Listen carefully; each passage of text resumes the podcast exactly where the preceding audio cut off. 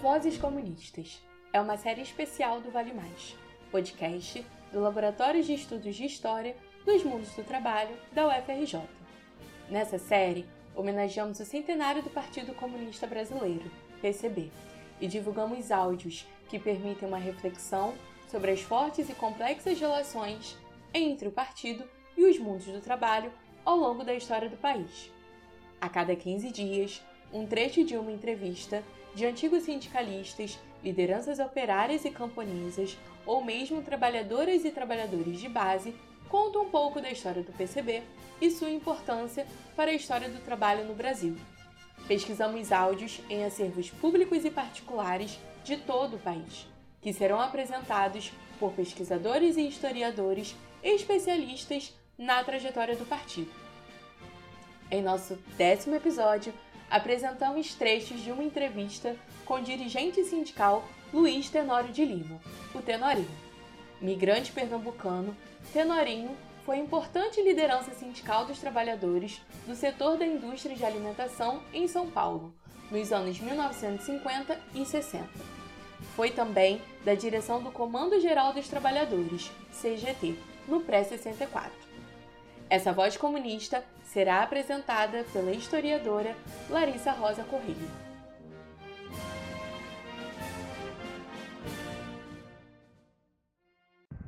Olá, meu nome é Larissa Rosa Correia, eu sou professora do Departamento de História da PUC Rio e especialista na área de História Social do Trabalho. A gravação de hoje é do Luiz Tenório de Lima, conhecido carinhosamente como Tenorinho. Ele nasceu em 1923 em Palmares, Pernambuco. Seu pai era um pequeno comerciante de cereais, vida dura, com 11 irmãos. Ainda adolescente, começou a trabalhar numa usina de açúcar. Durante a Segunda Guerra Mundial, foi trabalhar em uma destilaria de álcool em Sergipe.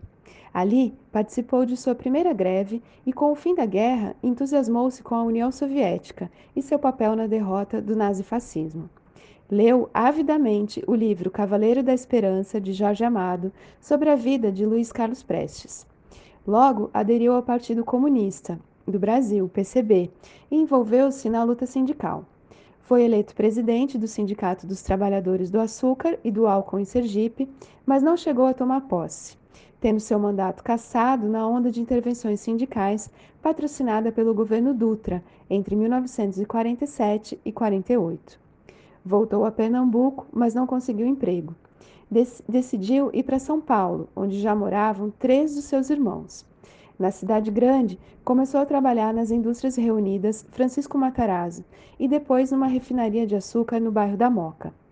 Voltou a atuar no movimento sindical, tornando-se diretor do Sindicato dos Trabalhadores na indústria de laticínios e produtos derivados do açúcar, torrefação e moagem de café de São Paulo.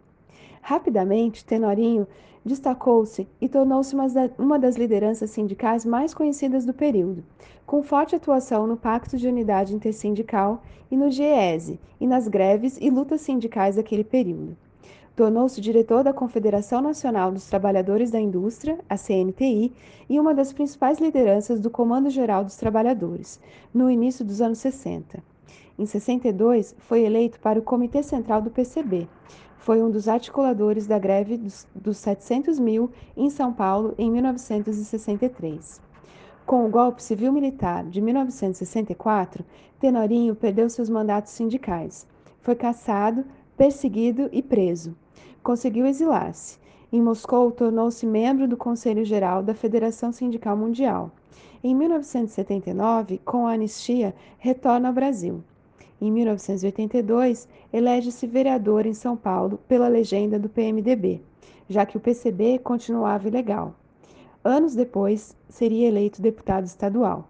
No fim da sua vida, Tenorinho mantinha conexão com o movimento sindical e comandava um programa de rádio em São Paulo. Faleceu em 2010, aos 87 anos. Essa entrevista foi realizada pelos historiadores Paulo Fontes e Hélio da Costa no dia 4 de abril de 1997 e teve duração de 1 hora e 43 minutos. Eu também entrevistei o Tenorinho em 2006 em seu escritório próximo na Praça da Sé e me lembro bem de seu sorriso acolhedor com que me recebeu e da sua generosidade em contar toda a sua história e todas as greves que participou. Obrigada, Tenorinho. Nessa entrevista, ele fala sobre a greve de 1953, conhecida como a Greve dos 300 Mil.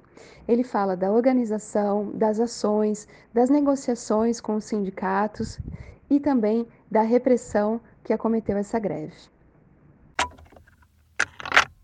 Uma pergunta interessante, porque eu ia esquecendo que a greve de 1953, ela deu uma lição, mais uma lição política que é inesquecível. Estavam em greve, quais, quais eram os sindicatos principais em greve? Metalúrgico era um dos maiores. Os testes, que naquela ocasião tinha 95 mil trabalhadores na indústria na capital de São Paulo. Está reduzido a 30. Os vidreiros, os marceneiros, que é o sindicato muito forte que eu falei de Salvador, é, Salvador Rodrigues. Os bancários, que eram realmente uma categoria valente, respeitada, combativa, organizada. Quem é que eu podia dizer, citar mais um sindicato importante dessa ou, mas precisa destacar. Nos bancários, o presidente não era comunista. Claro que a hegemonia era nossa, era aliado nosso, era o Milton Pereira Marcos nos marceneiros, que era aqui na Praça da Sé, no edifício Santa Helena, era uma fortaleza. Não era o Salvador Rodrigues ainda presidente. Ele tinha sido caçado. O presidente era Sérgio Vavassoura. E nos gráficos também o presidente era Gabriel Greco, que não era comunista. Mas nós tínhamos uma fração comunista de apoiamento em aliança com o Abel, com todos esses presidentes que eu citei. Nos testes era Nelson Mursi, nos metalúrgicos era Remo Fogo, é, nos gráficos era o Gabriel Greco, é, no marceneiro era o Sérgio Vavassori. Então, esses eram os sindicatos que comandaram a guerra, era o grosso. E era muito interessante que fazer manifestação proibida aquilo dava um apetite na gente, porque a gente fazia, é, marcava uma concentração, o secretário de segurança decretava a ilegalidade da, da reunião, interditava a praça e não se fazia. Então ia para o palco como fomos muitas vezes. E os sindicatos martineiros que eu citei, era aqui na Praça da Sé, marcava sempre o pau quebrar aqui na Praça da Sé. O sindicato dos marceneiros era aqui, no edifício Santa Helena, embaixo era, era, era o Cine Santa Helena, um edifício grande, velho, né, E o sindicato de marceneiros, quando a gente fazia concentração, que aqui era proibido pela polícia, o sindicato era o QG. Quer dizer, antes do dia da greve, a gente concentrava tudo lá, as faixas, os cartazes. E os cartazes, como é que vocês chamam isso aqui? Com a cartolina Põe a cartolina e escreve lá. Tem um nome aí. Assim escatado de, Como é que chama isso, é? O pirulito.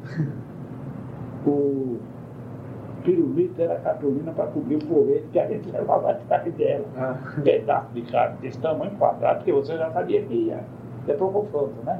Então, era, isso tudo era acumulado nos sindicatos marceneiros e eles punham polícia em cima dos prédios, polícia militar, na casa toda, ele fazia toda uma encenação para apavorar. E a gente vinha, a gente, a massa, a gente que estava na direção estava lá dentro preparando o rolo. Mas aqueles militantes das empresas pareciam um formigueiro, entendeu? entrava disfarçado pela rua direita, pela Praça Flor, não sei por onde, e assim entrava ali com natural, não sei onde, né? Uhum. Porque já sabia que a munição estava lá. E essa greve 53, meu amigo, ela se caracterizou primeiro por um choque aí que não tinha tamanho, né? Foi muita gente ali para o pronto-socorro, do pátio do colégio tinha um pronto-socorro. Mas também os comunistas saíram organizados. Ah, nós levaria bola de gude, cavalaria nós punha toda no chão. Com bola de gude. Jogava a bola de gude e corria, cavalo.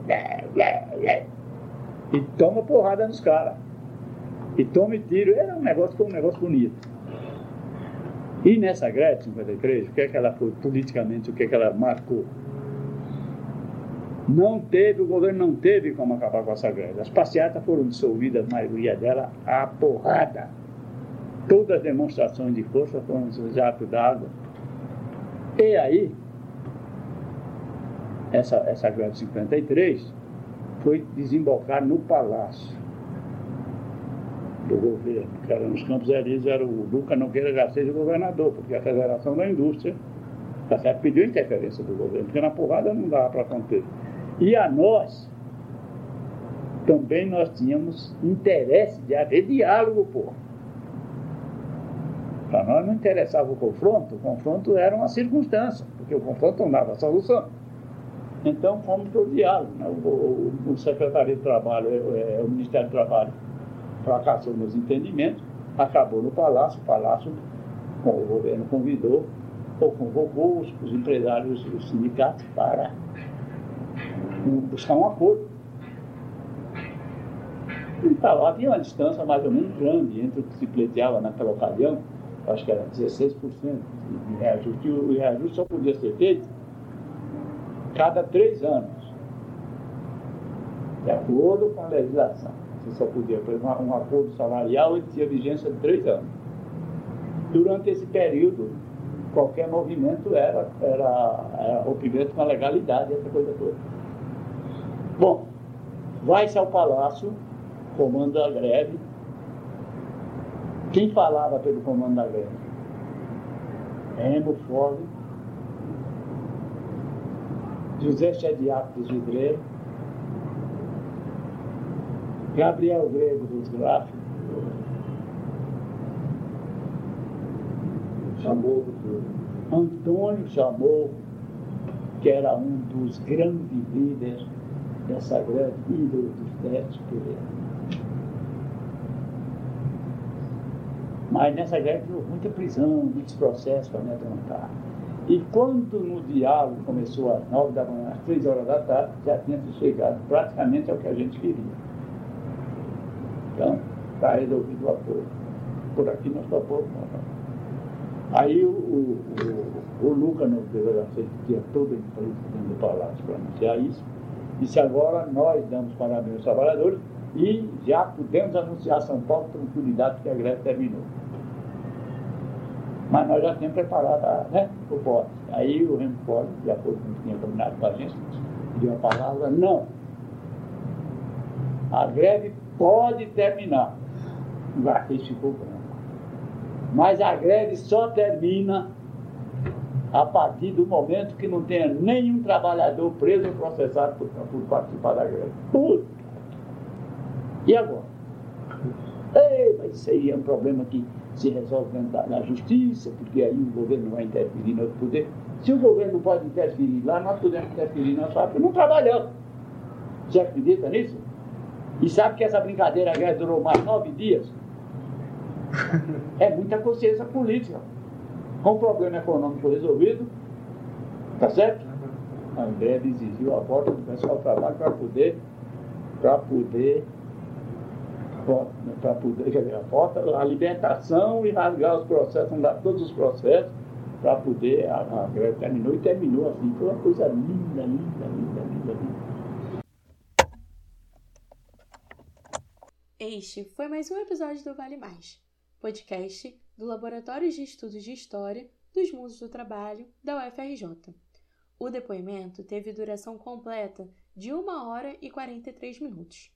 Foi realizado em 4 de abril de 1997 pelos entrevistadores Hélio da Costa e Paulo Fontes. Ele está depositado no acervo do Centro de Documentação e Imagem na Universidade Federal Rural do Rio de Janeiro, o CEDIM. Este episódio contou com a participação especial da historiadora Larissa Rosa Correia. A série tem projeto e execução de Ana Clara Tavares, Felipe Ribeiro, Larissa Farias e Paulo Fontes. Apoio do Centro de Documentação e Imagem da Universidade Federal Rural do Rio de Janeiro. Agradecemos às instituições e pesquisadores que gentilmente colaboraram com o nosso projeto.